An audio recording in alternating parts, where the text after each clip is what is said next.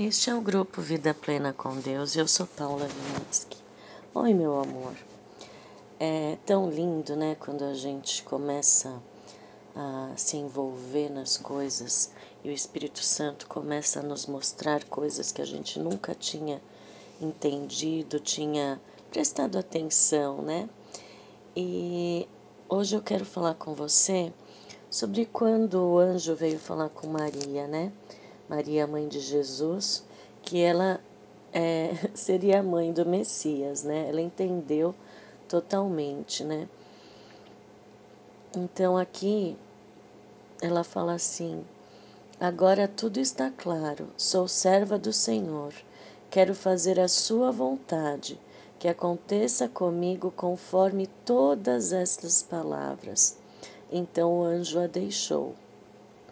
Ai, aqui é tão lindo, né? Porque do medo que ela teve quando o anjo apareceu e depois a mensagem que ele trouxe e ela estava preocupada porque ela era virgem, né? Como que ela conceberia? Daí quando ele explicou que seria o Espírito Santo, né? E que ela daria luz ao Santo, né? Filho de Deus, ou seja, para ela, judia era o Messias, né? E ele, para confirmar que ele era, é, que Deus é o Deus do impossível, ele falou assim: e saiba que sua prima Isabel engravidou apesar da idade. Todos comentavam que ela era estéril e agora está no sexto mês de gravidez.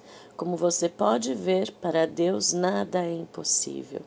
Então dela exclama, né, que ela que aconteça com ela tudo que o anjo falou, né? E é engraçado que, sem perder tempo, o que, que ela fez? ela foi ver sua prima, né? Então a gente vê que Isabel, a prima de Maria, ela também era uma pessoa especial, né?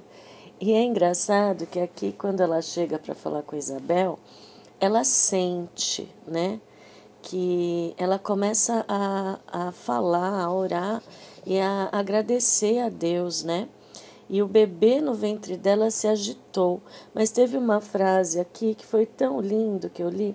Que felicidade a sua, Isabel fala para Maria. Você creu no que Deus faria. Sabia que cada palavra se realizaria. Nem tinha realizado ainda. Ela já estava falando que Maria acreditou. Por quê? Porque o marido dela não acreditou. O anjo apareceu falou que ele teria um filho e ele não acreditou, ele ficou mudo toda a gestação, né? E daí então agora vem aqui em Lucas 1, de 46 a 55, fala assim: Então Maria irrompeu em louvor. E ela diz assim: Meu coração extravasa em louvor a ti, ó Senhor. Quero dançar ao som da canção do meu Salvador. Deus decidiu olhar para mim e vejam o que aconteceu. A mulher mais feliz da terra sou eu. O que Deus me fez nunca será esquecido. O Deus cujo, cujo nome é santo, para sempre engrandecido. Suas misericórdias sempre se renovam sobre aqueles que de coração o adoram. Ele estendeu o braço e mostrou que é poderoso, dispensou, dispersou todo arrogante, todo orgulhoso, derrubou do trono os tiranos soberbos, exaltou os simples e humilhados. Os pobres e famintos deu um banquete extravagante, ficaram a ver navios os ricos arrogantes. Voltou a abraçar Israel, seu filho escolhido, por sua eterna misericórdia, sentiu-se compelido. Cumpriu-se a sua promessa, está consumada, firmada com Abraão, agora manifestada. Não é lindo? Aqui é a Bíblia, a mensagem, tá? E a Maria ficou com Isabel três meses. Imagina essa dupla, uma fortalecendo a outra. Ah, é maravilhoso ter companhia para ser fortalecido, para quando vem aquela dúvida que o inimigo sempre coloca em nossas mentes, né? Ter sempre uma palavra de esperança. Vamos em frente, né? E agora eu quero ler é uma sobre tudo isso que eu falei, um, o, o escritor dessa Bíblia, ele chama Eugene Peterson. Ele é, bate com o meu coração, sabe? Quando eu comprei essa Bíblia, parece que é, tudo que está na minha cabeça está escrito, é muito confuso, sabe? Assim, quando bate, confirma tudo que você está pensando. Então ele colocou assim: essas são as palavras dele.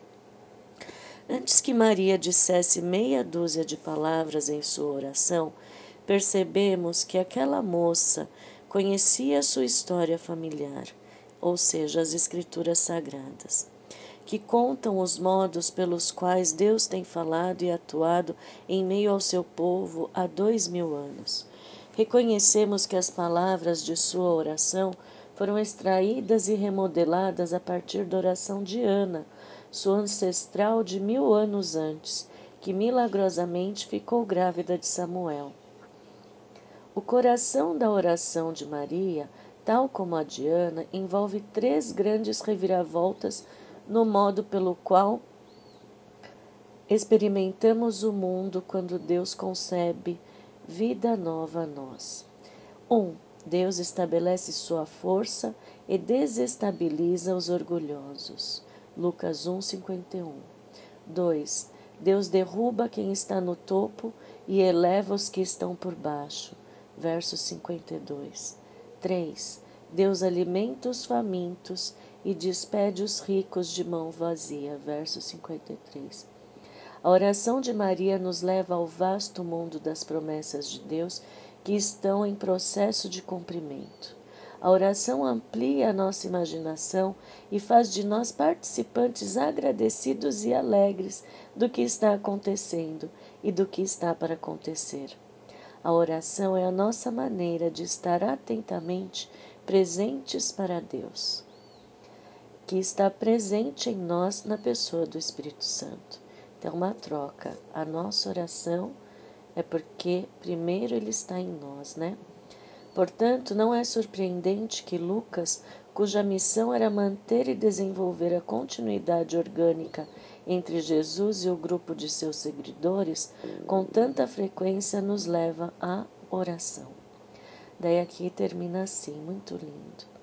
A oração começa quando Deus se dirige a nós. Primeiro Deus fala. A oração é a nossa resposta.